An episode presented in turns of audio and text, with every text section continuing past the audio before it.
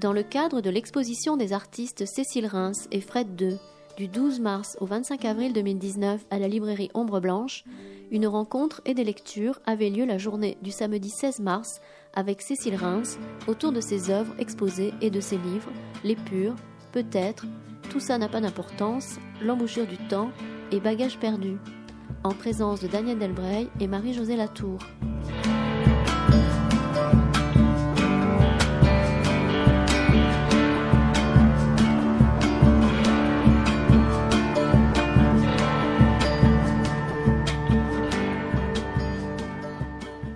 Merci d'avoir choisi 11h15 euh, avec euh, nous autour de, autour de Fred 2 et dans, un samedi un peu compliqué où il y a beaucoup de manifestations et des manifestations qui, qui ont euh, évidemment une importance pour nous tous. Bon, maintenant, Fred 2 aussi, c'est éternel et ça, ça reste quelque chose d'important aussi pour nous tous. Je vais, on, va faire cette rencontre en quatre temps. Euh, en premier temps, je, vais juste en quelques très courtes minutes rappeler euh, comment Fred II compte dans, dans, la vie de, Ombre Blanche. Puis je dirai quelques mots aussi du travail euh, très important pour Fred II et pour tant d'autres auteurs de Georges Monti et de sa maison Le temps qu'il fait, qui fêtera ses 40 ans dans deux ans. Et je, sais, Jean, je sais que tu seras encore avec nous, Georges. Et puis on passera à la vie de Fred II. Alors j'ai construit une chose autour de une, vie concentrée, la celle qui est, derrière vous, là, qui est affichée, et, avec des moments de lecture, et puis, euh, et puis donc des interventions de, de Georges qui est sonné, qui, qui, a été un de ses éditeurs, et puis évidemment de, pardon, ça fait du bruit, de, Marie-Josée Latour et de Daniel Delbray, qui d'ailleurs à la fin de, cette la première partie lira un, entretien. Après, nous, nous converserons euh, avec vous sur votre propre réception de, Fred II, de, son travail d'artiste et de, et de son travail d'écrivain. Euh, comme me disait hier euh, Georges, c'est vrai que le travail d'écrivain est beaucoup moins évoqué dans le film que, certains parmi vous ont vu hier. Peut-être d'ailleurs nous aurons, euh, au cours de l'entretien, euh, nous reviendrons sur euh, ce, film qui est un film vraiment formidable, mais évidemment qui a un côté testamentaire, voire parfois un peu, crépusculaire. Bon, de l'autre côté, après tout, chez Fred II et chez Cécile Reims, la dimension du crépusculaire est là dès l'origine.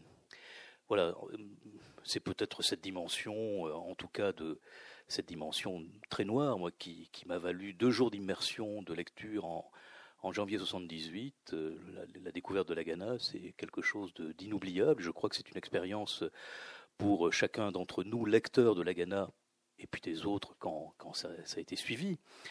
Euh, donc euh, voilà, c'est cette découverte d'un livre qui finalement est, déjà à sa deuxième édition, celle de Maurice Nadeau en 58, moi je le découvre chez Eric Losfeld en 70, dans l'édition de 70, puis de toute façon cette édition disparaît, en fait elle est soldée, on la trouve souvent teintée de rouge sur le côté, sur la tranche, comme on le faisait d'un certain nombre de soldes, et notamment malheureusement de, de, tout, de, tout cette, de toute cette magnifique édition de, de, Losfeld, commencée à la fin des années 40, et puis achevée dans une espèce de dispersion terrible, euh, voilà, de faillite. Il a, Eric Seul, pour l'anecdote, est passé chez Pivot euh, juste quelques jours après l'apparition d'un livre qui s'appelait Endetté comme une mule ou La passion d'éditer, que l'an dernier Tristram a, réédité, et il est mort juste après. Voilà, Endetté comme une mule ou La passion d'éditer, puis il est mort. voilà, comme, là, voilà encore une autre dimension de testamentaire. Euh, voilà, puis voilà, donc c'est cette, cette manière un peu de laisser euh, Fred II de côté jusqu'à 1990, la, visite de Madeleine et de Pierre Chave à Ombre Blanche, une visite qui a compté d'abord une visite de, deux galeristes que je découvre en 90 et qui avancent, euh, ont fait un boulot formidable pour bien des, bien des, des, artistes. Georges Bru, Dado, Dubuffet, euh, Gabrichevski, Henri Michaud, Louis Pons, Fred II, Max Ernst. Euh, des artistes qui sont aussi dans, la collection de Cordier. Et, ils me proposent, alors ils, accompagnent d'abord Fred II pour son travail de, pour le travail de graveur, de gravure de Cécile Reims depuis le début, et puis même ils accompagnent Fred II pour ses premiers, pour une partie de ses dessins dans les années 50. Enfin, le père Alphonse Chauve. Il me propose une, une exposition que nous faisons immédiatement en 90 ou 91. Voilà, et puis il y a les publications, les republications chez André Dimanche, à partir de 1984, dans cette maison qui s'appelle Ryoanji. Il doit y avoir un ou deux titres de chez Ryoanji dans la vitrine. Euh, puis André Dimanche, qui est le fondateur de Ryoanji, euh, euh, s'arrête. Voilà, c'est un galeriste aussi à Marseille qui fait un travail magnifique d'art et autour de l'art et de la poésie. Euh, au départ, en compagnie d'un très grand poète, lui aussi disparu dramatiquement et, terriblement rapidement, qui s'appelle Christian Gabriel Gezricor. Voilà, c'est la, grande bande. Tu, peux dire un mot, hein, évidemment, sur. Euh, voilà, donc Christian Gabriel Gezricor et toute une, toute une bande, dont euh, d'ailleurs Bernard Noël, qui accompagnera le, travail d'André Dimanche avec des, des, poètes que parfois d'ailleurs on retrouvera dans ton catalogue, Georges.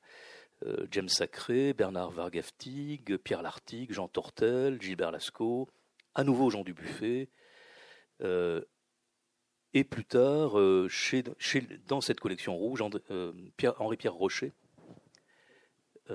et Franz Hessel, voilà, grands, qui, qui, ont été parmi ses plus grands succès. Et puis, comme ça, de temps en temps, on se prend euh, d'une affection euh, inconsidérée quand on est éditeur. Tu je pense que tu en diras quelques mots quand on passera à ta maison. Et lui, il se prend de, de, passion pour Paul-Louis Guigues. Tu peux. Louis-Paul oui, Guigues, oui, c'est un curieux, très, curieux écrivain, du reste. Euh, d'un. Oui, pardon monter le son Non, pourtant il est ouvert. Non, c'est parce que je parle pas de, dans, le, dans, le, dans le tuyau. Euh, oui, Louis-Paul Guigues, très curieux écrivain, euh, euh, qui est un, poète prosateur, qui qui, a, alors pour le coup passé comme un, météore dans le ciel de la littérature. Tout le monde l'a oublié instantanément, mais je crois du reste que ces, livres ont eu très peu de succès. Euh, et lui s'est enthousiasmé pour, pour euh, cet auteur qui était aussi soutenu considérablement par un certain Henri Rénal, que j'ai publié du reste, mais qui a aussi été publié par Fata Morgana plus récemment, etc. Euh, et qui est un auteur, euh, Henri Rénal, qui, euh, qui avait été découvert, entre guillemets, par André Breton dans les années 60.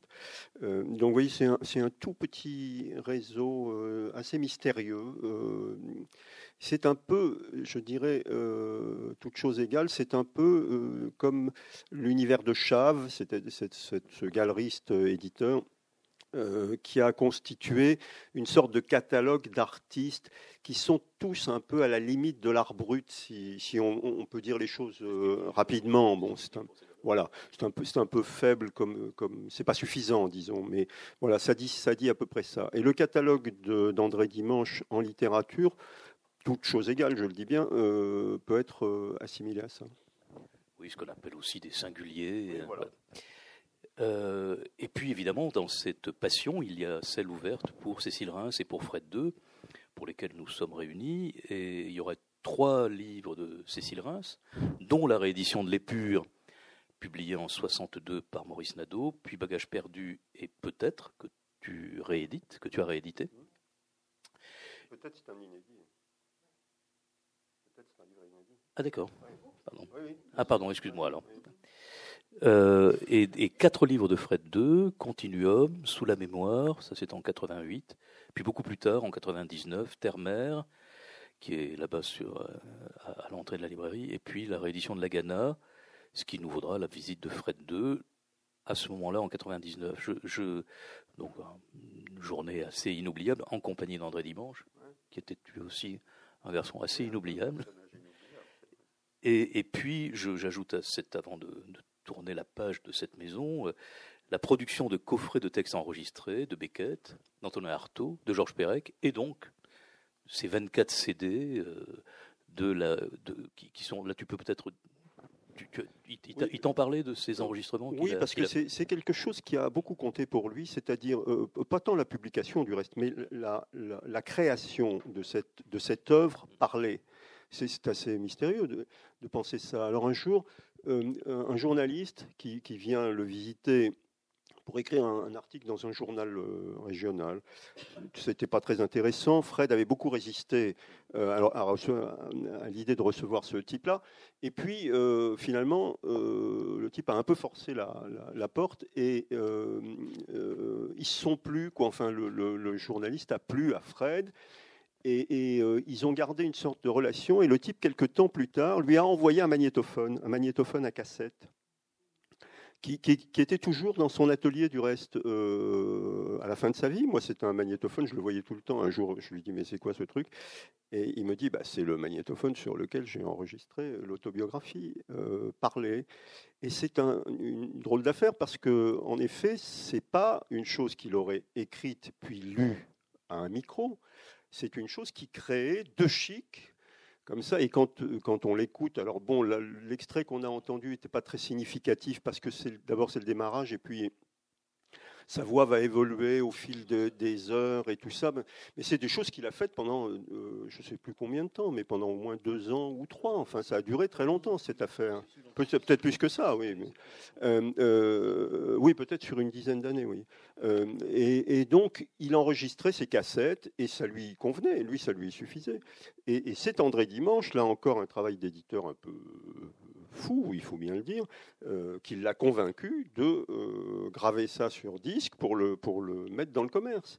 Euh, donc moi, ce que je trouve fascinant, passionnant dans cette affaire, c'est un homme qui a, le don formidable du dessin. Vous avez vu, pour ceux d'entre vous qui étaient là hier soir, ce que c'est que ce travail, qui est un écrivain hors pair, euh, là aussi qui écrit pour ainsi dire de chic, qui a jamais appris à écrire, qui euh, évidemment il a, collaboré avec son premier éditeur qui, a été son très grand ami Maurice Nadeau, mais euh, de fait il y a une sorte de don spontané si on peut dire, il écrit, si, on peut ainsi s'exprimer, verbalement euh, sa vie euh, sur magnétophone. C'est quand même fantastique. Il n'y a pas de, je ne connais pas d'exemple équivalent. C'est une sorte de troisième corde ou de, troisième art à sa, à sa main, à sa mesure, euh, qu'il invente pour son usage. C'est formidable. Et c'est en 63, et donc ce sont vraiment les tout premiers appareils en 63. Alors évidemment, aujourd'hui, on aura beaucoup plus de mal à trouver une possibilité de, restituer le son des, des cassettes. Il y a, comme euh, un certain nombre d'appareils de reproduction, on ne retrouve pas de quoi le faire. Oui, mais alors, il, faut, dire que c'est une quinzaine d'années. Hein. Oui, 15 ans, oui. Alors, ça, alors évidemment, c'est aussi pour ça que sa voix évolue, c'est-à-dire que euh, ah, là, parce que là, là, ce qu'on a entendu, c'est j'ai d'ailleurs failli pas le reconnaître. Heureusement que vous étiez là pour me le dire, pour me confirmer que c'était bien sa voix. Euh, mais c'était c'est pas la voix qu'il avait euh, plus tard, au fil, du temps, qui était plus douce et un peu plus chevrotante aussi. C'est une voix moins affirmée, moins moins virile, moins posée comme ça. Bon. Euh, et non, je sais plus ce que je voulais dire. Enfin, c'est une c'est une histoire tout à fait formidable. Ah oui, le, les choses sont disponibles.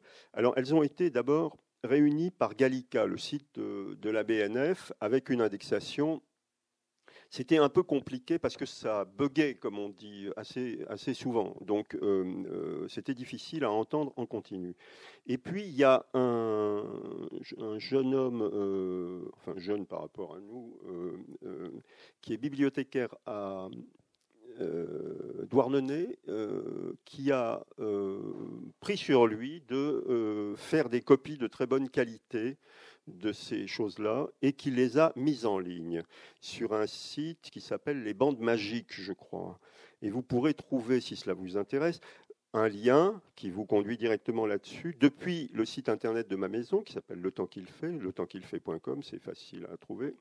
Il y a une page Fred 2 et il y a un lien qui vous emmène directement sur ce, sur ce site. Voilà. Et d'ailleurs, 99, euh, c'est aussi le, le, début de Gallica. Hein. C'est vraiment. Oui, bien sûr. en fait, euh, il y a quand même un, une espèce de réseau de, de, passionnés de Fred 2 jusqu'à immédiatement après le début de Gallica, mettre ça en ligne.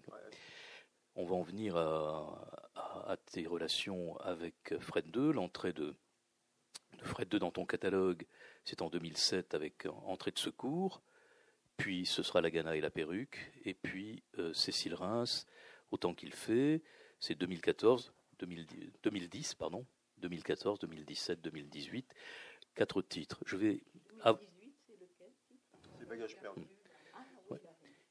Je vais, avant de te laisser dire ta rencontre avec, puisque c'est 2007, mais en fait ça, remonte à, beaucoup plus tôt, mais je vais quand même faire une présentation de, ton travail que tu viendras largement commenter dans, deux ans.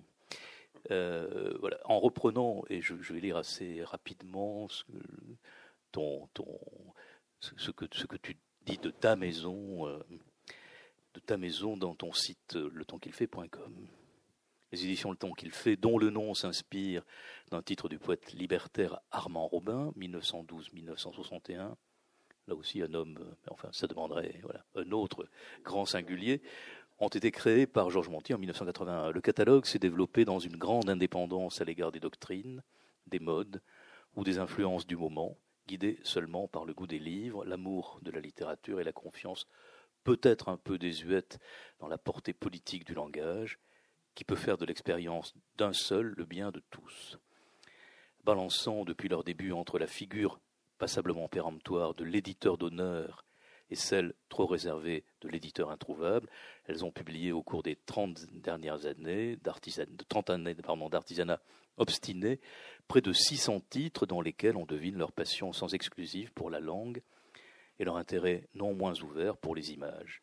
À toute stratégie, entre guillemets, éditoriale, elles ont préféré la constitution, pour ainsi dire, élective d'un ensemble d'auteurs originaux, d'une addition de talents singuliers, et l'affirmation d'un choix délibéré de livres qui valent avant et après tout par l'intensité de l'écriture, des livres qui, comme l'écrit Giorgio Manganelli, veulent la relecture.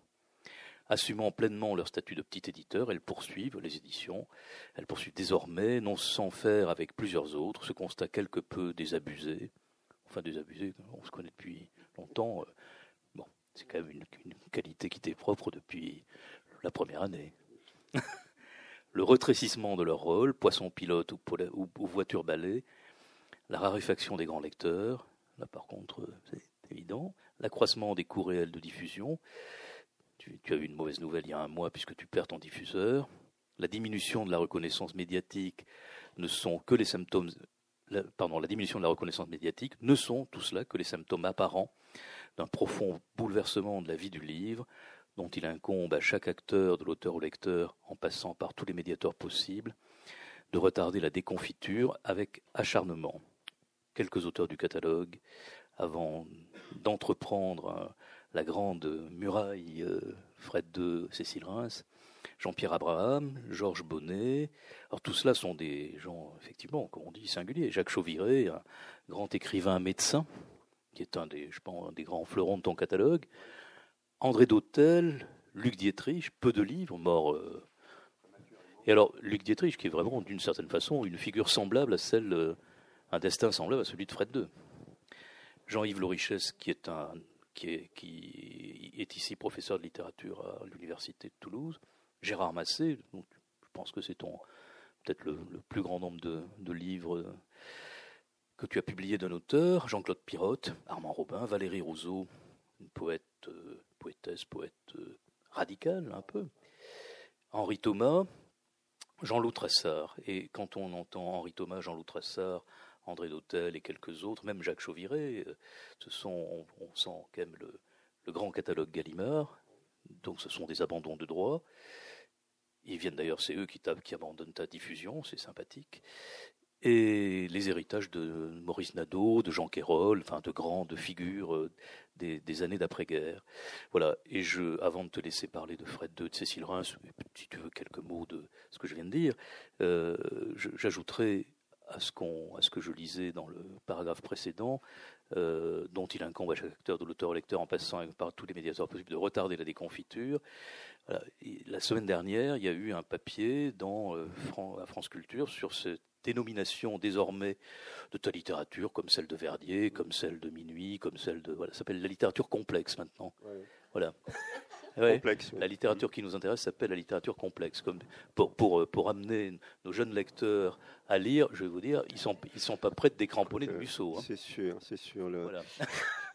bon, mais enfin, le sujet n'est pas, pas, là, puisqu'on va, on va parler essentiellement de, de, la littérature, de cette littérature complexe-là. Mais bon, Bien sûr.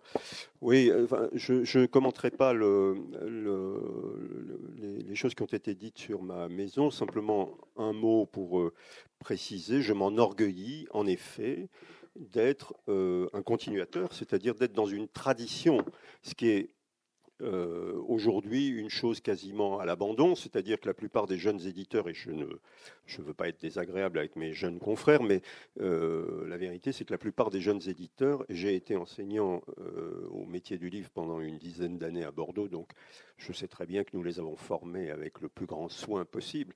il n'empêche que les jeunes éditeurs ont plutôt une vision marchande, euh, du métier est moins littéraire que celle que nous avions dans notre génération, donc on fait un peu figure de dinosaure.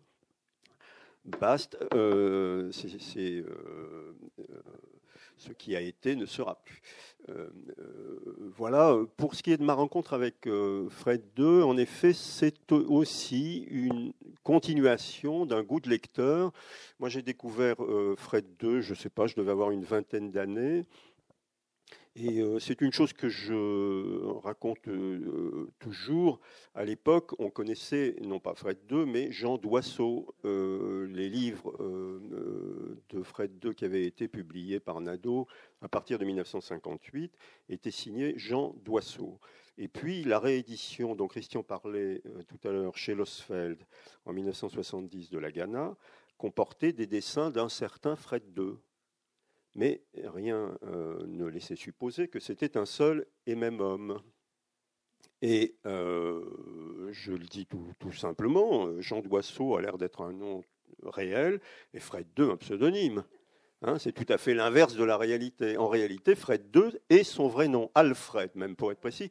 Alfred II, c'est son vrai nom. Et Jean Doisseau était un pseudonyme. Un pseudonyme francisé, il faut dire, parce que euh, il, avait voulu euh, faire un truc un peu euh, Mittel Europa en, signant Jean Doisseau, W, DW, A2SO, quelque chose comme ça. Et Nadeau, qui était un homme pragmatique, lui a dit Mais c'est quoi cette histoire Pourquoi pas Jean Doisseau en français quoi? Bon, voilà. Bien. donc, euh, le mystère a été éclairci tout à coup par la publication en 1972 ou 13 d'un livre aux éditions de la différence qui est signé Fred II, qui s'intitule Gris, qui, est là dans la vitrine, et qui... Oui, ou gris foncé d'ailleurs. oui, voilà. Et donc c'est un, livre qui a levé euh, en quelque sorte l'ambiguïté parce que c'était à la fois le premier livre de Fred sur son travail d'artiste, et puis euh, les, deux, les, deux courants se réunissaient, euh, les deux ruisseaux se réunissaient dans la même rivière, et on comprenait que c'était un seul et même homme qui avait deux mains, une pour écrire et une pour dessiner, quoique ce fût la même, la droite, car il était droitier. Et voilà euh, euh, par quels moyens j'ai, jeune lecteur, découvert euh, La Ghana, qui est un livre qui m'a bouleversé, je dois dire, comme beaucoup d'entre nous. alors, on dit parfois que comme, je ne sais pas quoi, le voyage au bout de la nuit, pour citer un, mauvais exemple qu'il n'aurait pas fallu citer devant Fred, qui détestait Céline pour des raisons euh, moins littéraire que moral. Euh, mais enfin, il n'en reste pas moins vrai que le Voyage au bout de la nuit fait figure de, roman d'apprentissage, qui est souvent un roman qu'on lit dans l'adolescence et par lequel on est extraordinairement touché. Je dirais qu'il y a la Ghana joue à peu près le même rôle. On pourrait aussi dire Le bonheur des tristes de Luc Dietrich, dont tu as cité le nom tout à l'heure, et qui est à mon catalogue, qui est aussi un livre extraordinaire qu'on lit à 20 ans et qui vous marque pour la vie entière. Bon. Et ces livres-là euh, euh, constituent au fond l'imaginaire et la sensibilité d'un lecteur. Alors, euh, lorsque j'ai créé Le temps qu'il fait en 1981, j'ai écrit à Fred II pour lui demander de me donner un petit texte qui était demeuré inédit. Et là aussi, c'est une anecdote assez amusante parce que lorsque j'ai rencontré Fred beaucoup d'années plus tard, euh, euh, il m'a dit cette chose merveilleuse. Il m'a dit Je me rappelle d'un Georges Monti qui m'avait écrit, qui était éditeur aussi comme toi, à Cognac, au même endroit. Il était très drôle. Hein. Vous avais remarqué dans le film hier euh, cet esprit très fantasque. il était d'une grande drôlerie. Mais il y avait chez lui une sorte d'incertitude entre l'humour volontaire et ce qui relevait de, de, son étourderie, si on peut dire. Bon. Et donc, il, me dit, euh, mais il y a bien longtemps, parce qu'il m'avait écrit en 1958. Je lui, je lui dis, écoute Fred, c'est pas possible parce qu'en 1958, je devais avoir 5 ans, c'est pas, c'est pas moi qui t'ai écrit cette année-là. Euh, et donc pour lui, au fond, le souvenir, c'était que euh, là, il, savait très bien les dates de ses publications. Donc la publication de ce texte, en l'occurrence dans les Lettres Nouvelles, qui était la revue qui était publiée par Nadeau, peu de temps après la Ghana, quelques mois après la Ghana, daté de 1958 ou 59, du reste, c'est un, an, je suis plus très sûr. Mais, euh, euh, donc pour lui, je lui avais écrit à ce moment-là, alors que bien, je lui avais écrit bien des années plus tard, en 1981, pour lui demander ce texte que j'avais découvert par hasard. Voilà. Et donc c'est comme ça que les choses euh, se font, je crois, par la lecture. Euh, et puis ensuite, la rencontre du bonhomme est moins euh, seulement du bonhomme que du couple. Car comme Christian l'a dit hier, non seulement les choses ne sont pas séparées, mais c'est un des rares exemples de couple d'artistes dont on peut dire qu'ils se constituent l'un avec l'autre, l'un à partir de l'autre. Je pense que euh, Cécile n'aurait pas nécessairement écrit euh, si euh, Fred, à côté d'elle, n'avait pas été un écrivain publié. Du reste, le premier livre de Cécile qui est publié, tu l'as rappelé, c'est par Maurice Nadeau. C'est pas un hasard. Tout ça sert de moteur en quelque sorte. et puis jusqu'à la fin où elle devient, enfin la fin, la fin très anticipée, euh, où elle devient le graveur, quand elle cesse d'être le graveur exclusif de, Belle-Mère, elle devient le graveur de Fred, euh, et elle dit euh, elle le dit dans le film très bien, qu'elle pénètre l'intimité de l'œuvre en, gravant, eh bien, c'est un exemple de couple d'artistes, de couple d'artistes au sens large, puisqu'ils sont à la fois l'un et l'autre, écrivains et Cécile dit tout le temps, elle le dit encore aujourd'hui, qu'elle, elle est un tâcheron en quelque sorte, que le vrai grand artiste dans leur couple, c'est Fred, parce que Fred est inspiré, Fred est génial, Fred est, enfin, elle n'emploie pas forcément ces mots-là, hein, du reste, mais enfin, c'est ce qu'elle veut dire. Elle, dit que le, qu'au fond, le, génie artistique, c'est lui qui en est porteur, et qu'elle est un peu à la remorque, si je peux dire. Bon, elle le dit avec une forme de modestie, je crois, assez sincère. D'ailleurs, elle l'écrit aussi dans ses livres. Elle a une, sorte d'admiration tellement forcenée pour le génie particulier de son compagnon que euh, elle-même a tendance à se euh, mettre un peu au second plan. Euh, euh, mais il n'en est pas moins vrai, et, dans la vie pratique, les choses ont eu leur importance aussi, car Fred était un esprit tellement fantasque que je pense qu'il aurait, été au grand jamais infichu de, de, de, gérer une affaire de quelque nature qu'elle soit, y compris de, de relations avec des galeristes des marchands, etc. Ça aurait été tout à fait impossible. Heureusement que Cécile était là pour euh, assurer l'ordinaire. Oui, c'est elle qui assurait quand même pendant longtemps euh, les revenus, la survie du, du couple. C'est elle qui l'assurait, entre autres, avec, quand, au moment où elle a tissé, où elle a fait de magnifiques tissages qui étaient euh, euh, très appréciés par les grands couturiers parisiens qui imaginaient que c'était une petite entreprise euh, alors qu'elle était seule à tisser et qu'elle cachait d'une certaine façon le fait qu'elle était toute seule.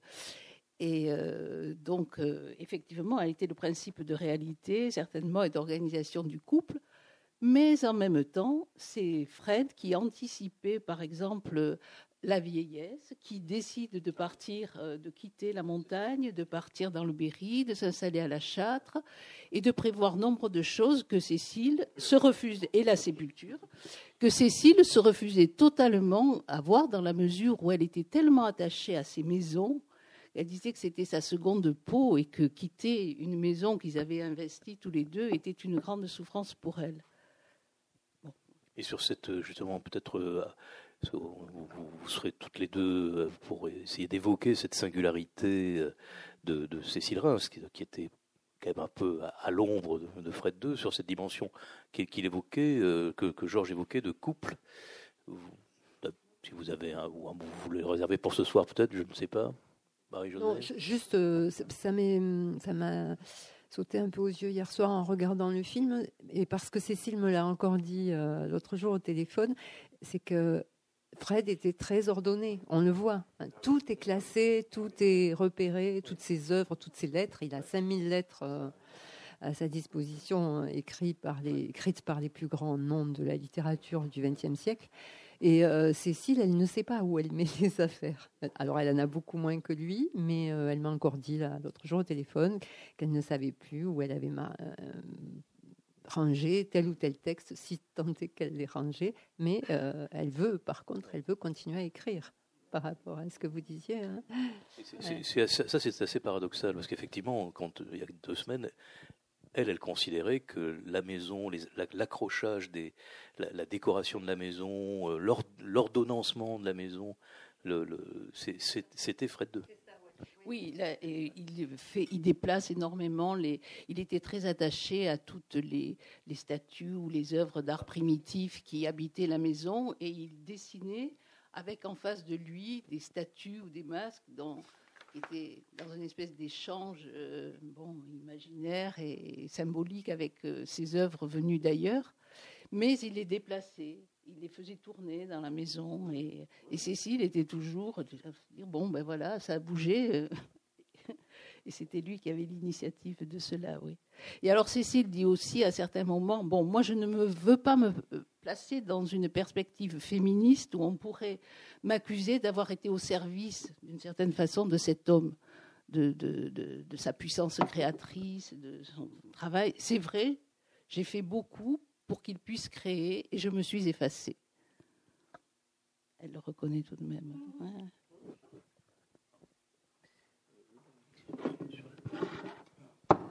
Bien, nous allons essayer d'évoquer en 40 minutes à peu près cette vie avant de, vous entendre, d'entendre le public. On va se donner 2 heures 40 minutes avec un peu de lecture, avec quelques extraits. Je vous demanderai peut-être de nous aider. Voilà. Alors, on va, faire des choses des fois un peu rapides, hein, puisque tout est écrit. Naissance en 1924 à Boulogne-Billancourt. Vie quotidienne entre la loge de la mère et en sous-sol. Voilà, une enfance racontée euh, dans la Ghana, et donc on va pas commander la, Ghana, ça ne se commande pas, ça ne se résume pas, ça se, ça se lit, on se met dedans et on bouge plus.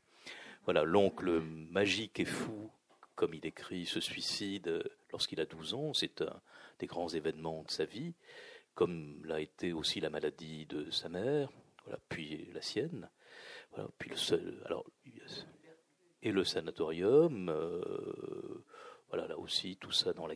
La guerre, la guerre, les FTP, puis l'armée. Il s'engage dans l'armée en 1944, donc dans les goumiers marocains, où il restera trois ans. Je pensais que, est-ce qu'il a, semblait que c'était cinq ans, mais bon, euh, après tout, je suis quand même pas spécialiste des conscriptions. Est-ce qu'il a, est-ce qu'il a pu partir hmm. C'est ça. Bon, peut-être. Ah oui, c'est ça, peut-être. Marseille. Il va vivre à Marseille. Il rencontre une femme. Oui. Juste un petit mot. La fin de son engagement, il est, il est en Allemagne. Oui, c'est ça. Alors ça, c'est très important. Oui, il, est avec l'armée de libération. Absolument. Donc ça, c'est très important. Et dans la libération des camps. Voilà, donc le mariage, la vie à Marseille, des enfants, deux filles. Euh, on ne va pas évoquer la question des, filles et d'un héritage qui est, compliqué. On, va pas, ça n'est pas l'objet. Euh, et un emploi en librairie. Un emploi en librairie. Euh, et pardon, emploi en librairie. Les lectures, et là il y aura nous allons en faire deux.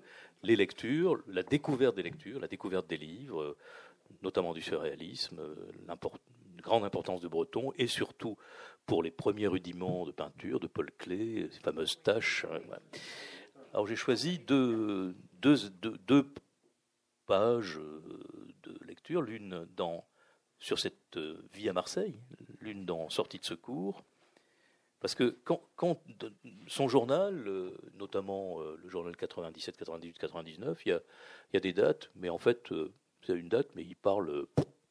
Il parle de. Il parle, en fait, c'est un, ce, sont des, ce sont des notes. Hein, plus qu'un journal. Il ne raconte jamais ce qu'il fait le 1er février 99. Je crois que ce sont plutôt des mémoires, si on veut opposer ça à la notion de journal. Parce que c'est, oui, mais c'est souvent rétrospectif. Je veux dire, c'est, il, se rappelle. C'est ça. Pas des choses qu'il note au fur et à mesure. Hein. absolument. Alors, bah, je vais peut-être commencer moi par euh, sortie, par entrée de, euh, entrée de secours, pardon, pas sortie de secours. Lire rendez fou.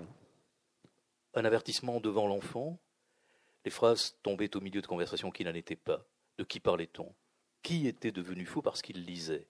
Un seul livre suffisait-il? Le journal rendait-il fou? Ceux qui l'achetaient le dimanche risquaient-ils eux aussi de sombrer dans la folie? Me prévenait-on À l'usine, j'ai retrouvé la phrase de quelqu'un qui lisait On se méfiait. Les filles qui, dans les bus, dans le métro, dans les tombereaux ambulants, petits trains brinque-ballant le long des quais de la Seine, tenaient leur nez dans un livre, étaient suspectes. Dix ans plus tard, devenu employé en librairie, il me semblait qu'on m'opposait ce même refus à moi qui lisais trop. Ce n'était pas pour, moi. Tomber dans la lecture, comme dans la boisson. N'ayant jamais lu, je pouvais, je devais rester comme j'étais. Parler fait dérailler. Parler seul me ramenait à l'oncle. Boire donne envie de se battre. Lire aussi. Toute tentative de s'échapper vous égarait. N'y avait-il que des chaînes pour marcher droit? Pardon. N'y avait-il que des chaînes pour faire marcher droit? J'ai passé des années à écouter sans prononcer une parole. J'avais peur, une peur que j'ai conservée dans ma poche d'estomac. Je me parlais au-dedans, ajoutant sans doute à ma confusion. Je ne voulais pas, tout en le souhaitant malgré moi, devenir fou. La folie me faisait peur, mais je la voyais comme la seule solution pour m'échapper. Mes nuits étaient pleines de voix et de souffles. Des cris coulaient au fond de mes esgourdes. Je sautais d'une bouche à une autre, finissant par m'endormir en avançant dans un couloir empli de voix, des voix qui n'appartenaient à personne. Je me pliais aux caprices, tous les caprices étaient bons, parler m'étouffait. Où le dessin prend-il sa source? Petit ruisseau ou océan Tourbillon de glace ou pluie fine imprégnant la peau et les os?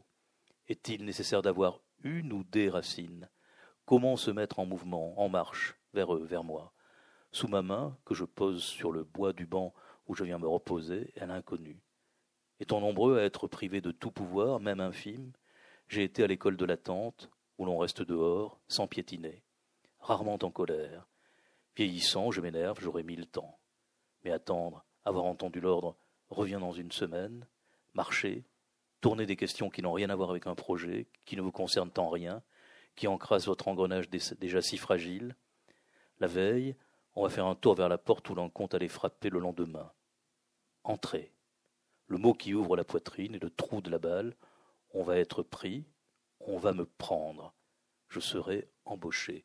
Alors, vous voyez, il y a ce mélange quand même de choses très concrètes, très du vécu, et puis bon, puis ce premier rapport au dessin et, à la découverte, comme je le disais, d'univers. bon, il y a, je te laisserai parler de ces univers de lecture, et puis peut-être, oui, peut-être on peut commencer comme ça, et justement tu, tu liras cet extrait de, de rupture. Euh, avec ce petit cercle surréaliste de Marseille, qui est quand même assez croquignolé, pardon. Donc, on peut-être pour étudier un mot justement de cette approche de ces lectures, il, il va lire tout, de, comme on dit, tout Dostoevsky, tout.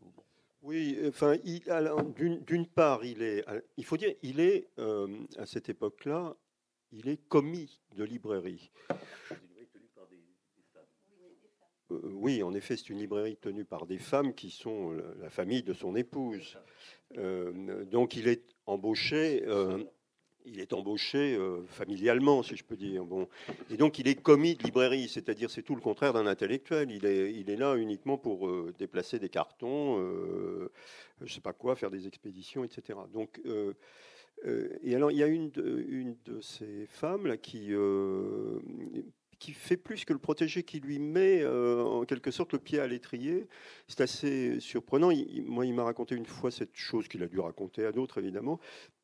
Euh, il était très inventif quand il racontait Fred. Il m'a raconté plusieurs fois la même histoire dans des termes assez différents. Donc, euh, on peut dire que c'était pas c'était pas du tout un mémorialiste. C'était un c'était un inventeur d'histoire en permanence. Bon.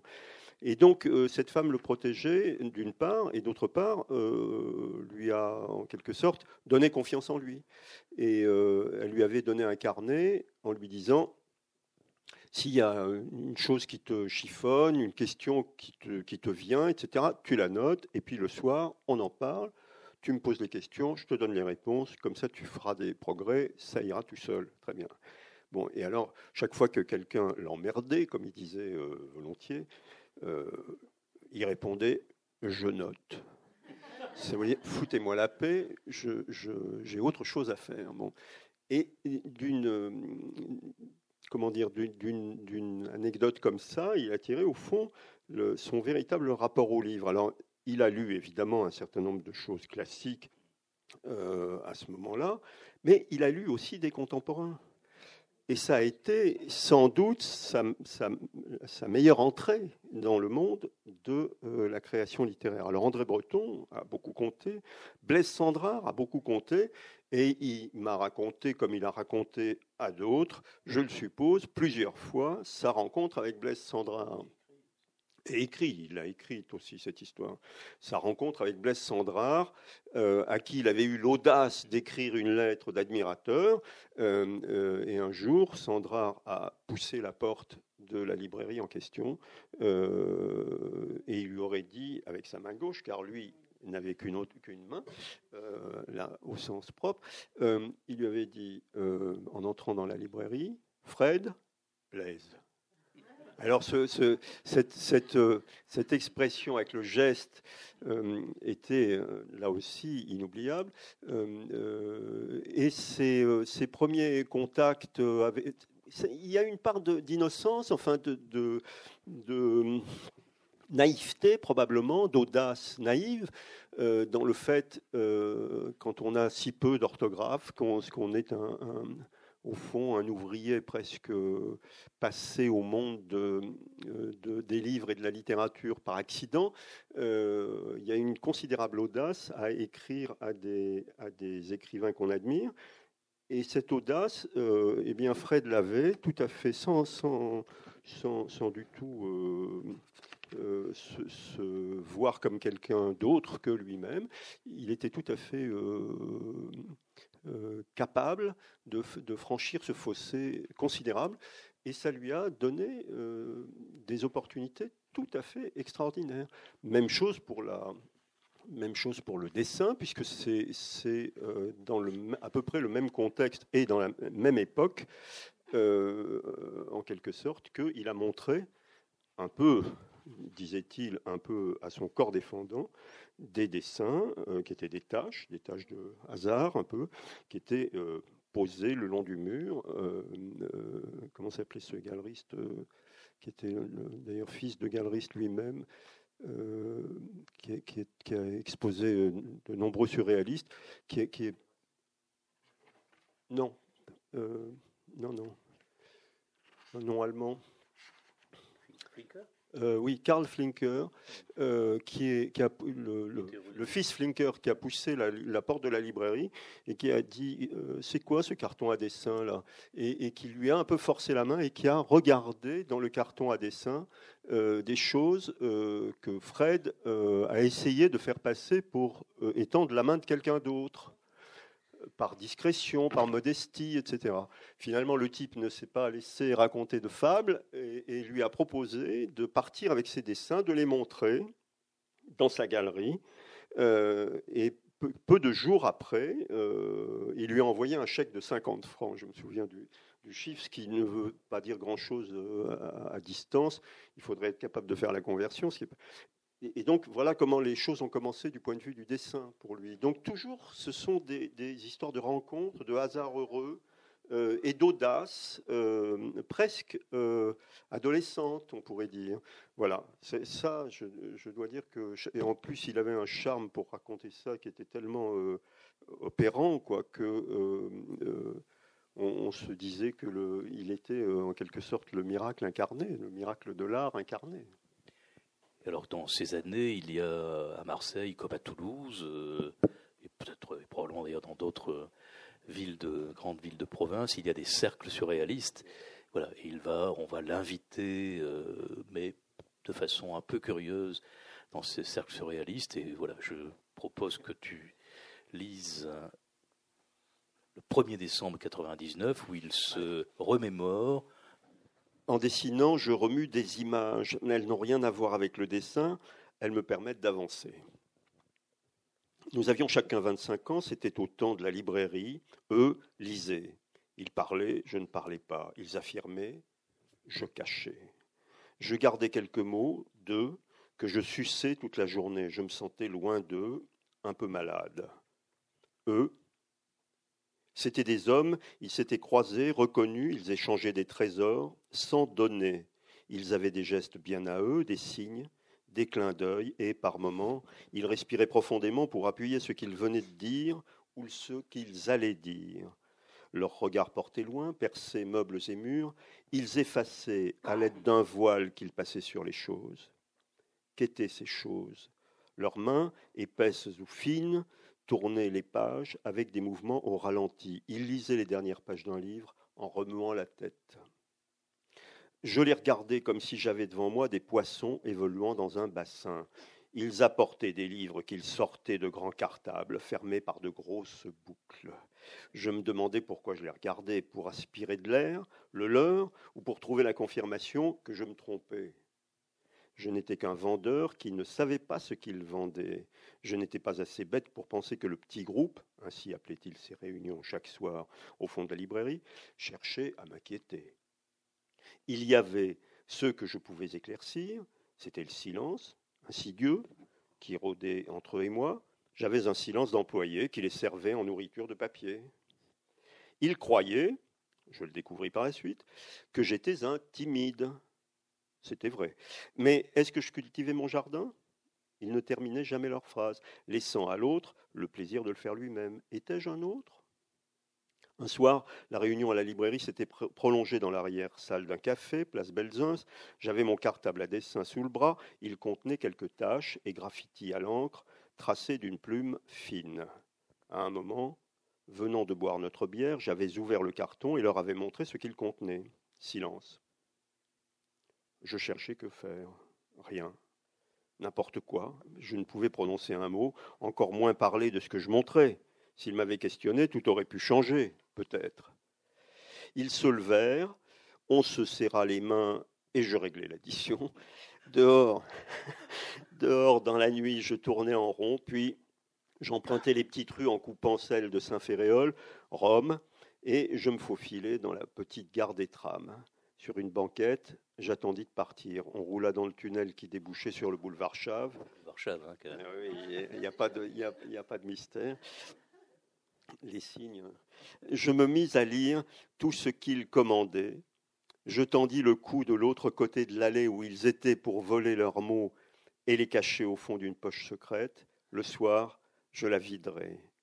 Je leur serrai les mains, douloureusement blessés par cette lecture de livres que je n'avais pas choisi. Je ne lâchais rien, ils étaient redevenus des clients. En secret, dans le bureau au premier étage, je faisais des dessins ou de petites tâches dans la rapidité, sans retouche. L'odeur du diluant ou de la térébenthine descendait parfois au rez-de-chaussée, intriguant la directrice, sœur d'elle, qui ne venait pas à Marseille. Un soir, où je me sentais hardi et en forme, je fis monter le groupe. Sur la grande table, j'étalais une vingtaine de feuilles. Ils marchaient, tournaient, buvaient du vin. J'avais posé les livres ramenés de Paris, commande qu'ils m'avaient faite ensemble. Ils allaient des tâches au livre, en ouvraient un, puis un autre, se montraient un passage, jetaient un œil sur mes feuilles. Je compris, je compris qu'ils lisaient sans entrer dans la fournaise. Depuis que je les connaissais, ils n'avaient pas changé. C'est alors c'est curieux parce que je pense qu'il n'y a pas beaucoup de passages de cette nature-là dans son travail. Il a, il a, quand même beaucoup plus commenté sa solitude, le, les processus de création qu'il n'a commenté euh, les désordres de la société et surtout des, et des, quelques sociétés auxquelles il a pu être convié. Oui, mais là, là j'ai l'impression que pas c'est pas un regard sur une société, fut-elle. Euh, c'est plutôt un regard sur le, le le, travers profond de l'humanité, quoi. L'orgueil, la domination, euh, ces questions. Euh, voilà, voilà. Hein. Mais je, crois que c'est plus, euh, c'est plus la réaction d'un homme blessé que, que celle d'un d'un disons d'un critique social, quoi. oui, oui, 40 ans après. 40 ans, oui, plus de 40 ans oui, plus 50 ans. Oui, Puisque c'est écrit en 99 et ça se passe à la fin des années 40. Alors on avance euh, l'émotion donc que suscite Paul Clé le conduit à peindre, peint des tâches à la librairie, comme il dit là, dans une petite chambre euh, avec de la térébenthine et puis des choses des fois un peu plus un peu plus dures pour le l'odorat.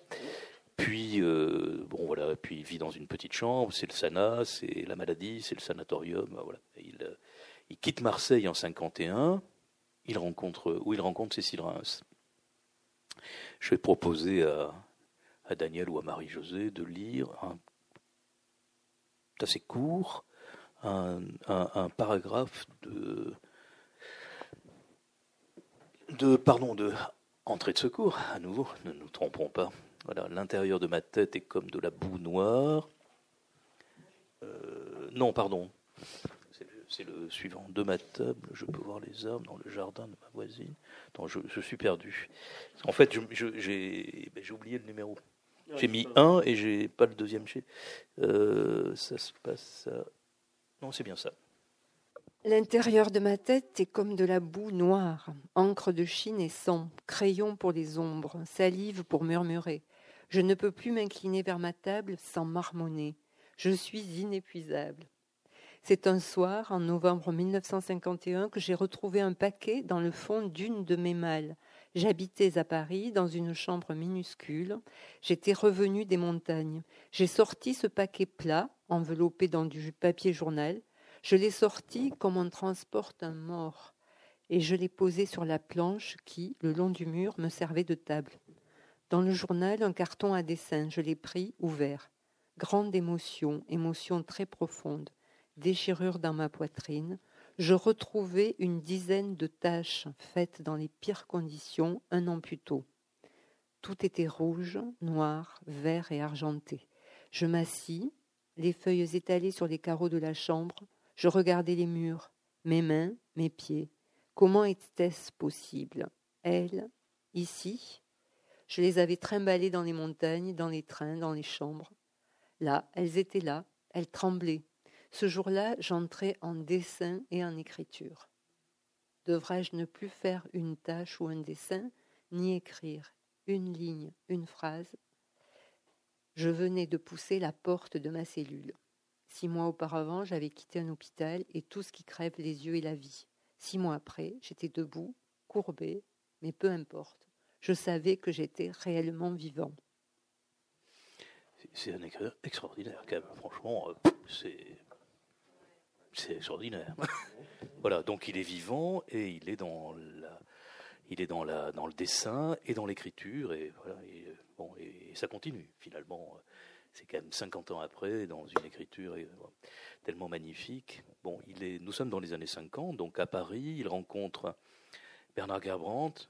Alors Bernard Gramont est quelqu'un qui a aussi, pour moi, c'est un espèce de phare, comme l'ont été Lindon, Maspero, Losfeld, Bourgois et, quelques autres plus, j'en oublie.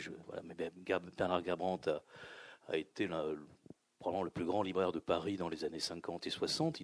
Il a, fondé la Une, il a fondé il a été membre du, syndicat de la librairie à l'époque des années 50 et 60 où il était fréquentable. Après, il ne l'a plus été, le syndicat.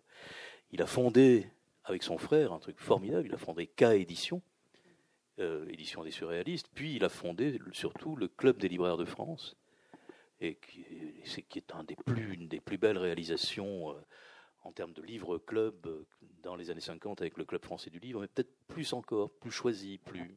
Là, je ne vais pas euh, élucubrer trop longtemps, mais c'était, il faut le dire, une réponse du monde de la librairie rétrospectivement, ça en dit long, euh, à la grande réussite du, Club français du livre, euh, euh, qui est une chose qui... Il était aussi en librairie, le Club français. Il était diffusé Non, justement pas. Il l'a été. Ah, il l'a été? Alors, peut-être. en tout cas, disons, cette invention d'après-guerre euh, euh, qui, a, fait beaucoup d'émules. Hein. Il y a eu énormément de clubs, euh, disons, entre les années, la fin des années 40, enfin 40, juste l'après-guerre d'ailleurs, 45, les premiers, 46. jusque dans les années 60. Et le dernier avatar, c'est France Loisir, qui, est en déconfiture aujourd'hui. en tout cas, les libraires, sous la houlette de, de Bernard Gerbrandt, frère d'Alain, l'explorateur. Le, euh, voilà, voilà, l'auteur de Renoc Amazon, le, récit de l'expédition formidable, euh, euh, avait en quelque sorte récupéré l'initiative en faisant ce club des libraires euh, d'ailleurs, en débauchant, il faut le dire, euh, au passage Pierre Faucheux, qui est le plus grand graphiste du XXe siècle. Euh, donc voilà, c'était une réponse du berger à la bergère. Et alors, ce sont des livres qu'on trouve aujourd'hui assez facilement dans le marché de l'occasion tout simplement parce que les gens qui les achetaient à l'époque sont des gens qui sont morts ou en train de mourir, leurs enfants vendent leur bibliothèque. Résultat, on les trouve pour 3 francs 6 sous dans les boîtes des libraires d'occasion ou d'anciens. Euh, et vraiment, ça vaut le coup parce que ce sont, des, ce sont des livres merveilleux du point de vue éditorial, du point de vue de la facture également. Euh, voilà, on euh, ne peut pas souhaiter mieux. Voilà, et Gerbrand a cette librairie, la une, sur le boulevard Saint-Germain, puis l'exposition, la, salle de la, galerie, pardon, et il, sera éditeur de, de, de Lito, mais en fait, il a avec Fred II, la, relation est, je crois, beaucoup plus amicale que productive, entre guillemets. Et par contre, il est, l'un des auteurs d'une des monographies qui est disponible, les vitrines, et, là-bas à, la sortie. Euh, la première exposition de Fred II, c'est en 1953. Bon, euh, on a passé les difficultés quotidiennes, de nouveau la maladie, la rechute, et la rechute des deux, d'ailleurs, de, de Cécile Reims et de Fred II. On pourrait peut-être en dire deux mots. Euh, si vous le souhaitez, évidemment, le refuge à la campagne, mais cloué au lit une année en 57, toute une année. Donc l'écriture, voilà, c'est comme ça qu'il écrit. L'écriture, l'envoi à Maurice Nadeau. peut-être tu diras pourquoi, comment. Bon, pas plus, il, envoie à Maurice Nadeau. Je crois qu'il l'envoie à Maurice Nadeau parce que Maurice Nadeau fait figure à ce moment-là. C'est un éditeur un peu de. Chez Julia, oui, c'est un éditeur. Oui, voilà. Euh, c'est un éditeur de pointe, en quelque sorte. C'est un éditeur du contemporain. C'est aussi un éditeur de grands livres. Fred, c'est pas du tout un stratège. Il n'a pas du tout l'idée de ce qu'il faut faire à ce moment-là. Euh, il aurait pu envoyer à Gallimard, comme faisaient tous les écrivains de, cette génération. Mais euh, non, il envoie à Nadeau et c'est le déclenchement d'une amitié formidable qui va d'ailleurs tourner court parce qu'à un moment donné, il se fâche comme du reste, euh, il se fâche avec tout le monde. En gros, hein, on peut dire euh, les choses un peu rapidement. Nado aussi. Hein. Nado aussi. Nado n'était pas euh, facile à peigner, ça, on est bien d'accord. et puis, il se réconcilie sur le tard. je dois dire que quand je réédite la Ghana, moi, j'envoie un mot à Nado que je connaissais de longue date. et je lui dis, Maurice, est-ce que vous accepteriez que je reprenne votre préface? Oui, oui, me dit-il, pas de problème la préface qu'il avait faite euh, euh, pour l'édition de Losfeld, qu'il avait, qu'il avait réédité. Et, et il me dit, même si vous voulez, j'ajoute quelques mots. Il a fait un codicile d'une dizaine de lignes. À l'époque, il avait déjà 96 ou 17 ans, enfin quelque chose comme ça. Euh, et il a rajouté quelques mots pour dire que, euh, à quel point il, pensait toujours nécessaire que ce livre fût lu, euh, car il était d'une intense actualité. donc cette histoire d'amitié qui a tourné court à un moment, Nadeau s'en est expliqué dans ses mémoires qui s'intitule Grâce leur soit rendue, il y a un chapitre consacré à Fred II où il euh, raconte un peu l'échec de leur histoire avec une grande amertume. Euh, je ne sais pas si vous connaissez ce texte, euh, qui finit par un constat terrible et, certainement très injuste, où il dit qu'au fond, leur histoire, qui est une histoire amoureuse, au, sens évidemment amical du terme, mais enfin, où il y a un engagement, disons, des sensibilités très fort, euh, il se sent trahi par le, fait qu'à un moment donné, Fred lui tourne le dos euh, et euh, il conclut son texte en disant Je n'avais pas compris que ce n'était pas un ami dont Fred avait besoin, mais d'un éditeur. Donc là, il y a une amertume terrible sur laquelle il reviendra plus tard. Il il en a pas convenu par écrit parce qu'il n'a pas eu peut-être l'opportunité d'en réécrire plus tard, mais en tout cas, ils se sont retrouvés à un moment donné où Nadeau est allé à la Châtre les, voir avec sa petite automobile. Il devait déjà avoir 96 ou 93 ans. C'était juste un peu là, avant la réédition. Il est allé avec ça en bagnole jusqu'à la chatte, euh, euh, les, voir et ils ont renoué à ce moment-là. Et toutes les dernières années de Fred, enfin de, Nado d'abord, puisque Nado est mort le premier, euh, à 102 ans, quelque, chose comme ça, oui.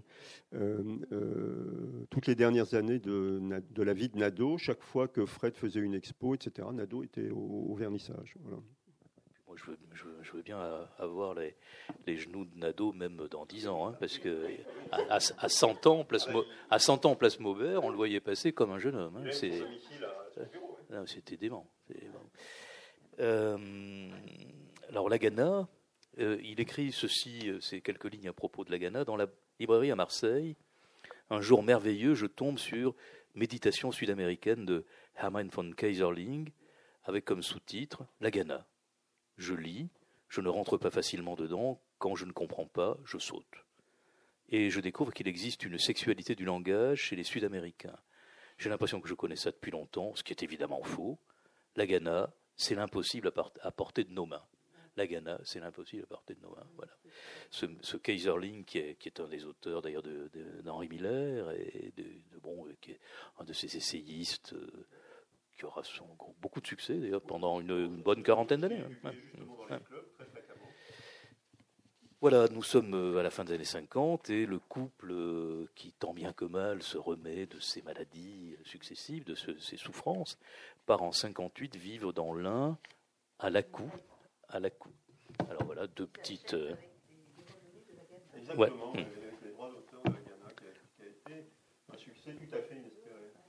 J'avais quand nous habitions le Cousa, découvert dans un bois non loin de la maison une source. Depuis, elle habite mon cerveau. Je la vois couler sous les feuilles mortes et ne ressortir nulle part, tant elle se fragmente pour ne pas faire son œuvre utile. Elle sort, s'étend et se laisse absorber par la terre. Elle est devenue, en moi, une femme d'autant plus aimée que je ne l'ai jamais tenue dans mes bras. Il y a de la vieillesse dans cette passion pour une source. Je ne vais jamais assez loin dans ce que je mets en mouvement dans la perruque, qui est le récit euh, de son, de, son adolescence au travail, hein, puisqu'il se met à travailler très tôt en usine. Euh, donc il y a un passage que j'ai trouvé euh, très beau de, la relation entre, entre Fred et, et sa grand-mère, cette grand-mère aveugle qui va laver euh, le linge dans la Seine. Enfin, il y a des, scènes absolument terribles. Il a une enfance terrible, hein, une enfance de vraiment de lumpen prolétariat. Il vit à Sainte dans une cave. Avec l'oncle, l'oncle qui est euh, fou, mais qui en même temps lui trace le chemin du dessin, puisque comme vous l'avez entendu hier, si vous étiez là, euh, cet oncle euh, laisse des dessins sur des murs, sur des portes, que ce soit au goudron, enfin, avec toutes sortes de matières, et l'enfant les découvre, suit, cherche le, trajet de l'oncle et, et découvre ces figures qui reviendront beaucoup dans ses dessins. Et il y a bon un père, bon, ben, un père euh, alcoolique, une mère aussi très marquée par euh, une vie excessivement dure et cette grand-mère aveugle. Et il y a un moment de dialogue entre, entre Fred, qui est déjà au travail, et cette grand-mère, que je vous lis, hein, et puis qui donne vraiment euh, à voir comment Fred savait écrire. Donc, tu pourrais arriver à faire plus tard un peu ce que tu veux, lui dit la grand-mère mais je ne sais même pas ce que je veux. Ta mère ne l'a jamais su, ton père non plus. Moi, je voulais rester avec mon homme et vivre dans les montagnes. C'est tout ce que je voulais. Seulement, on n'a pas eu de chance. On était aussi heureux que tu devrais l'être plus tard. Il est mort. Alors je ne pouvais plus être aussi heureuse. Tu le comprends déjà, ça? Ouais, il devait être chouette, le grand-père, dis-je en visionnant la grande photo au-dessus du lit de la grand-mère. Une photo ovale, montrant un homme un peu chauve avec des moustaches noires, très chouette. Un homme nerveux, coléreux, mais pas méchant. Il avait le cœur sur la main. Il était avec moi très bon. il était si content de casser ses arbres. Il partait le matin, rentrait le soir. Je gardais les deux vaches qu'on avait. Je faisais la cuisine, je l'attendais. On était seuls, sur une montagne, avec Dieu au-dessus. Ma grand-mère chiale, et elle me fait chialer et je me retrouve sur une montagne, seule, avec une femme, au milieu des sapins. Dieu au-dessus d'eux, pourquoi pas? Seul, seul et libre. Nom de Dieu, ça, ça doit être chouette. Sans toit d'usine, sans rats qui rôdent dans les égouts, sans la crémière et les pavés des rues. Les bois, une extase, un rêve, pensais-je. Jamais je ne le pourrai. Je suis né ici, je crèverai ici. Et mon tranché dans mes fouilles me rassure pour la seconde fois. On descendait jamais à la petite ville. On passait des mois, des mois, tu me crois, sans voir personne, que lui, moi et les deux vaches. Le dimanche, on partait dans nos bois, on marquait les arbres, on mangeait les fromages que je faisais. Ah, c'était beau, mon petit. C'était si beau d'être heureux, de, de n'être pas dans une cave comme ici. C'était pas mieux là-bas parce qu'on n'avait pas de gaz, pas de chiottes, pas de robinet, mais on était seuls, avec une petite fenêtre dans le mur et les vaches derrière, une cloison, qu'il avait construite en terre et en paille. Tu m'écoutes? Ouais, mais j'y crois pas. Je suis né ici et le bûcheron, je ne pourrai jamais le faire. Tu iras où tu veux, mais mon garçon, il faut le vouloir. On va peut-être euh, lire un autre paragraphe de, alors toujours dans le continuum, hein, de cette vie à la cour. On a, on a déjà évoqué effectivement que que c'est un peu la, Ghana qui amène, euh, l'argent de la Ghana qui amène à la coup. La coup, cette ferme abandonnée, visitée, qui nous avait ému quand nous y étions entrés la première fois. C'était là que nous allions mourir, pensions-nous. Les montagnes si proches, les ravins profonds comme l'enfer de Dante, et vers le haut le grand plateau, paradis où les vaches paissaient et trouvaient un foin sucré, les sources qui jaillissaient, on l'a vu tout à l'heure, le et le bas, le ciel bleu, le ciel noir, les vols de corbeaux, même le passage d'un avion lâchant derrière lui sa salive blanche comme de la crème, nous émouvait. Voilà la coup. 1963, premiers enregistrements, on l'a vu tout à l'heure, premier dessin aussi, explose chez Cordier à partir de 1962, et aussi en Allemagne. 1971, Cécile et Fred fondent le, le, cercle d'art contemporain, pardon, de, le cercle d'art contemporain de Lacou, voilà, et qui est quand même, euh, qui montre euh, toute cette passion pour montrer l'art, quoi. Finalement, qui n'a jamais, qui va même continuer, puisque normalement la maison, euh, normalement, si tout va bien, la, maison de Cécile Reims et de Fred II deviendra une maison d'artistes à la Châtre. Donc ils y vivent jusqu'en 1973. On va quand même citer les livres, 1960 hein, sans inverse c'est chez Nadeau, il est en vitrine. 1969, La Perruque, c'est chez Lettres Nouvelles, mais c'est deux. Et non, c'est de Noël. Hein. Ah, c'est de Noël, pardon. Oui, oui, exact. C'est de Noël. C'est quand la collection est passée chez de Noël. C'est la seule erreur que dans ton. Ah, c'est vrai, c'est ah, ah, bah, c'est comme quoi je continue de la faire. Oui, c'est de Noël, bien sûr. C'est de Noël, oui, oui puisque c'est dans 67 qui passe, je pense, de Noël. Que Julia, lui. Bon, Julia est mort en 66, je crois. Oui, quelque chose hein, comme ça. Euh, et, le groupe auquel appartient Julliard, qui est le groupe de la Cité, hein, mmh. c'est Nielsen lui dit bon, peut-être passer à autre chose. Hein. Oui, oui. Euh, voilà, Lagana, réédition en 1970. Losfeld publie Ne coulant en 1971, mais bon, dans des conditions euh, tellement difficiles pour lui qu'évidemment euh, la chose passe. bah, il a, Losfeld n'y arrive plus. Quoi. Et puis Gris, 1978, je me souviens qu'effectivement c'est un des premiers livres de ma jeune vie, toute nouvelle vie de libraire. Et cette maison complètement folle, la différence, qui aura un destin aussi très compliqué, euh, maison appartenant à, un fondée par un Portugais, très épris de surréalisme. Les grands amateurs d'art, collectionneurs euh, frénétiques. Voilà, c'est ça. Et puis il y a un nombre de monographies considérables. Voilà, puis euh, donc les grands, des, grands dessins rehaussés, parfois non, d'aquarelle. Les gravures par Cécile Reims à partir de 1972. La galerie Chave, et là, tout le travail de Chave pendant 20 ans, à peu près, les années 70, les années 80, même un peu plus, 30 ans, oui, 30 ans avec. Euh, euh, en 1973, ils partent vivre dans le Berry, qu'ils ne quitteront plus. D'abord dans un lieu dit qui s'appelle le Cousat, euh, pendant une douzaine d'années, puis donc à la Châtre en 85, et nous allons peut-être on, va lire et après on va passer à la discussion entre nous tous. Euh, voilà, ils sont à la châtre, on sait. On a vu ça, on a vu un peu de ce devenir de la châtre dans le film d'hier et, le testament, juste quand même préciser. Vous en parlerez cet après-midi, Cécile Reims grave Hans Belmer pour vivre. Voilà, Hans Belmer ne lui ramène pas tout le temps, euh, pas du tout d'ailleurs, même son nom n'est pas cité, hein, jamais. Fred II, euh, elle grave pour Fred II, et euh, elle grave pour Léonard Fini, bien sûr.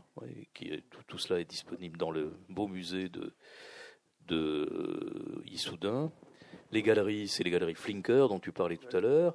C'est la galerie Jeanne Bûcher, la une. Puis des expositions, c'est le début des expositions, Musée national d'art moderne de Paris, euh, le Centre Pompidou, voilà, on, là, la, la, la, la, carrière... Ça euh, bascule dans l'institution. Voilà. Oui, je ne pas, enfin bon. Dans la, dans la reconnaissance. Non, mais quand je, dans la reconnaissance. C'est pas, c'est pas euh, à prendre en mauvaise part. Je veux dire que là, à ce moment-là, en effet, à partir de Beaubourg, hein, euh, ça devient un artiste de, de, musée, si je peux dire. Voilà. Voilà, donc nous finissons juste par euh, des trois petits extraits de Entrée de secours. Je me suis jeté dans la rue avec l'envie de courir jusqu'à la rivière et de prendre un arbre dans mes bras, d'arracher de l'herbe, de l'écraser entre mes mains, de la frotter sur ma figure. La rivière, l'herbe, les arbres ne feront jamais de mal. Leur silence, aussi profond que leurs racines, sont des frères, gardiens de nous-mêmes. Tenir serré le tronc d'arbre que j'enlaçais, me permettait de retrouver ce que les hommes comme moi ne peuvent plus faire. Pourquoi, tombés, ne se relèvent-ils pas? Leurs jambes ne les portent plus. J'arrachais l'écorce, je la mâchais. Je suivis la rivière, j'entrai dans les bois, je butais contre des pierres, je ramassai une branche et m'appuyai à elle pour montrer le sentier. Arrivé en haut d'une colline, respirant à plein poumon, je sentis mon dos en feu. Je fis quelques gestes comme un mannequin articulé ou en sémaphore, je n'envoyais aucun message, mais je remerciais ce qui m'entourait. Puis il fallut redescendre. La châtre se montrait dans la lumière du soleil levant, son faux clocher surpassant les toits, les corneilles volant autour. Il y avait des toits d'ardoises bleues, d'autres grises et d'autres enfin de tuiles rouges et brunes. Des nuages sombres s'étaient groupés le long d'une ligne imaginaire, imitant une côte soulignée par le bleu ciel, par, le, le bleu ciel de la mer. Plus loin, D'autres nuages, déchirés, aux arêtes aiguës, blessantes, étaient enneigés. Au-dessus de cette immensité, un lourd glacier brillait, comme celui que l'on pouvait voir depuis le haut plateau de Lacou, au fond, très loin, réel celui-là. Et puis, enfin, vous voyez que finalement, lui, il ne s'est pas préoccupé de manifestations pour le climat. Il a, il a embrassé la nature avec une avec passion et bon, peut-être un peu plus de, de vérité personnelle. Une certaine sensualité, un côté panthéiste évidemment. ce sera la clôture. Voilà. Alors à Marseille, à la fin de ma vie d'alors, je sais que j'ai cru à quelque chose. Les tâches étaient indissociables des mots qui venaient comme des lapins. Serait-il mauvais signe de vouloir? Je voulais. Très bien, ça tenait du règlement de compte. Avec qui? Quoi? Je n'aurais rien réglé en retournant à l'usine, ni en travaillant dans une autre librairie. Toucher ce qu'on ne doit pas? Je me traînais par terre quand j'étais enfant. Je suis peut-être seul à savoir pourquoi. Je voulais entrer, grimper après les jambes. Toujours sale en étant propre, méticuleux comme un merle qui picore sous ses ailes ce qu'il a pris en plein vol. Je suis celui qui ramasse, qui enferme, je me passionne et me dépassionne, la durée m'impressionne, elle aurait dû céder avant, un peu de paix ne fait pas de mal, je mens en disant que j'ai un dégoût devant mes petites choses, on peut échouer. À la longue, ce face-à-face n'est pas bon, revenir sur mes pas, pas question, il me ramènerait à une cave, sorte d'encavement. Marcher, une foire de fin de mois, plus toute la nuit, on entend les marchands parler fort, des femmes rient, Douchka est énervée, Cécile est prête, il est 7h30. La place est rutilante, un vent léger passe, les toiles se gonflent comme des robes, c'est une avalanche d'abricots. Nous allons d'abord chez Joly, le marchand de fromage qui fait tout lui-même. L'amitié flotte autour de la fontaine. On s'étonne que le marchand d'articles en cuir ne soit pas venu depuis un mois. Quelqu'un semble bien renseigné. Il est chez lui en Afrique. Nous voilà rassurés. Cécile achète des fruits pour faire de la confiture, dont elle va patiemment emplir un meuble que l'on traîne depuis la cour. Elle peut y ranger une bonne cinquantaine de pots. De temps en temps, elle ouvre une des portes pour voir ces cristaux aux couleurs enchanteresses. Abricots, cerises, fraises, pommes, prunes, de notre prunier, framboises, poires. Revenant à la maison, descendant notre rue, commencer un dessin? Est-ce que je peux dire que je suis un dessinateur, un écrivain? Non. Ça aura duré longtemps, mais je me crois provisoire. J'ai tiré ma passion. Sac plein, mais de quoi? Pour faire non seulement un dessin ou des phrases, il faut une bonne batterie. J'en reviens au transformateur, avec les ampoules rouges prouvant qu'il fait son boulot, à moi de poser ma main pour m'assurer qu'il est tiède. Sa vie. Décidément, sa vie. Voilà, une attention à la nature et au monde, hein, quand même. Hein. Nous vous écoutons euh, après cette longue euh, digression autour de. On ne veut pas vous priver du plaisir de, déjeuner bientôt, mais. Tout le monde est ou sous le charme ou euh, sous le choc, sans voix. Ah, j'ai omis quand même deux lignes que j'avais écrites à propos de la Ghana. Euh, voilà, la Ghana a eu, euh, la Ghana a, eu le prix de mai en 1958 et au jury du prix de mai, puisqu'il était question de mort, il y a Georges Bataille, il y a Maurice Blanchot, il y a Roland Barthes, Alain Robbe-Grillet, René-Louis Desforêts, Nathalie Sarraute. Voilà, c'est-à-dire qu'il a effectivement tous les écrivains de son temps qui le reconnaissent, et pas seulement Maurice Nadeau, son, éditeur.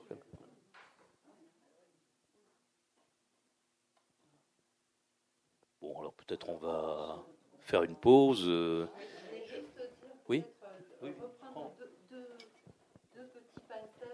ce qu'il écrit euh, de sa rencontre avec Cécile dans le livre de Pascal Quignard, hein, euh, Cécile Reims, graveur de Hans Belmer, où, comme vous le disiez, il raconte cette rencontre, mais avec Belmer dans la tête. C'est-à-dire, euh, d'une façon, il, a raconté à plusieurs reprises la rencontre avec Cécile, mais là, il la rencontre, il la raconte avec, donc, dans le cadre de ce livre. Hein, où il est question de Belmer. Donc, je, il, il, parle de leur première rencontre. Hein. Ils, se rencontrent dans un, ils vont déjeuner ensemble dans un restaurant grâce à un ami commun.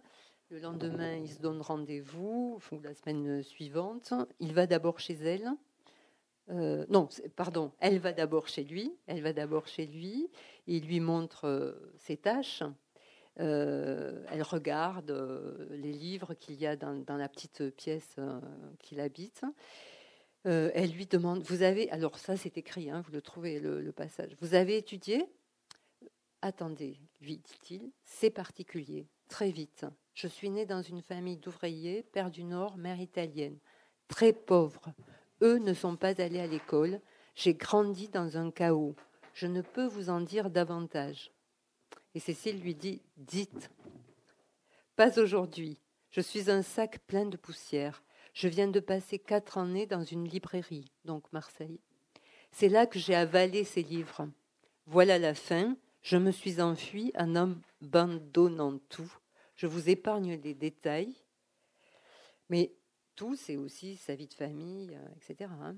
Mais ici, dans cette piole, je me planque. Je m'approchais de la fenêtre. Dans sa tête, que se passait-il? Allait-elle sortir sans me regarder? Dans un éclair, donc il est à, sa fenêtre, hein, quartier Saint-Germain, je vis la silhouette d'André Breton suivie de celle de belle-mère. Je m'écartai comme pour me dissimuler. Elle mit une main sur, un de mes bras. Vous voulez partir Non, vous embrassez, dit-elle. Donc quelques jours plus tard, il se retrouve donc là chez elle. Nous montâmes au quatrième étage, une grande pièce, deux hautes fenêtres, une table, des petits outils grands comme des oiseaux avec des longs becs, des gravures étalées sur le lit. Chez elle, c'était mieux que chez moi. Donc elle l'invite à, dîner. Cette première soirée passée près d'elle me bouleversa. Je ne savais pas me tenir ou me retenir. Brusquement, tout se décrocha. Je perdis pied. Comment l'image de mon usine à Suresnes m'est-elle revenue dans les yeux? Les, horloges de pointage, les, les échelles à ranger chaque soir, les dépannages dans tous les coins, les uniformes qui marchaient derrière nous, c'est l'occupation, la sortie et la fouille, etc. En descendant, je réalisais que je ne lui avais pas parlé de ces gravures, mais je l'avais embrassé. Et donc ensuite, dans le texte, ils, ils vont voir ensemble une expo de belle-mère dans le bas de la rue Dauphine. C'est la première rencontre de belle-mère et de Cécile Reims, 1951. Euh, Ce ne sera qu'en 67 la deuxième rencontre donnera lieu à la naissance donc du graveur d'interprétation que deviendra Cécile. Et là, Fred écrit J'avais de la chance. Rencontrer belle-mère, rencontrer Cécile, c'était un peu trop beau. Alors que nous sortions, Hans retint la main de Cécile, tandis que de son autre main, il serrait la mienne. Il chuchotait des mots en allemand, tout un monde muet se touchait. Alors je trouve que ça m'a beaucoup touché de relire ça parce que quand Cécile parle de sa rencontre avec belle-mère, c'est pas du tout dans ces termes-là qu'elle en parle. Elle parle d'un glaçon qui a rencontré la banquise. Bon, mais on en reparlera cet après-midi de tout ça. Merci beaucoup. Merci. donc à 17h pour euh, Cécile Rhin. Merci.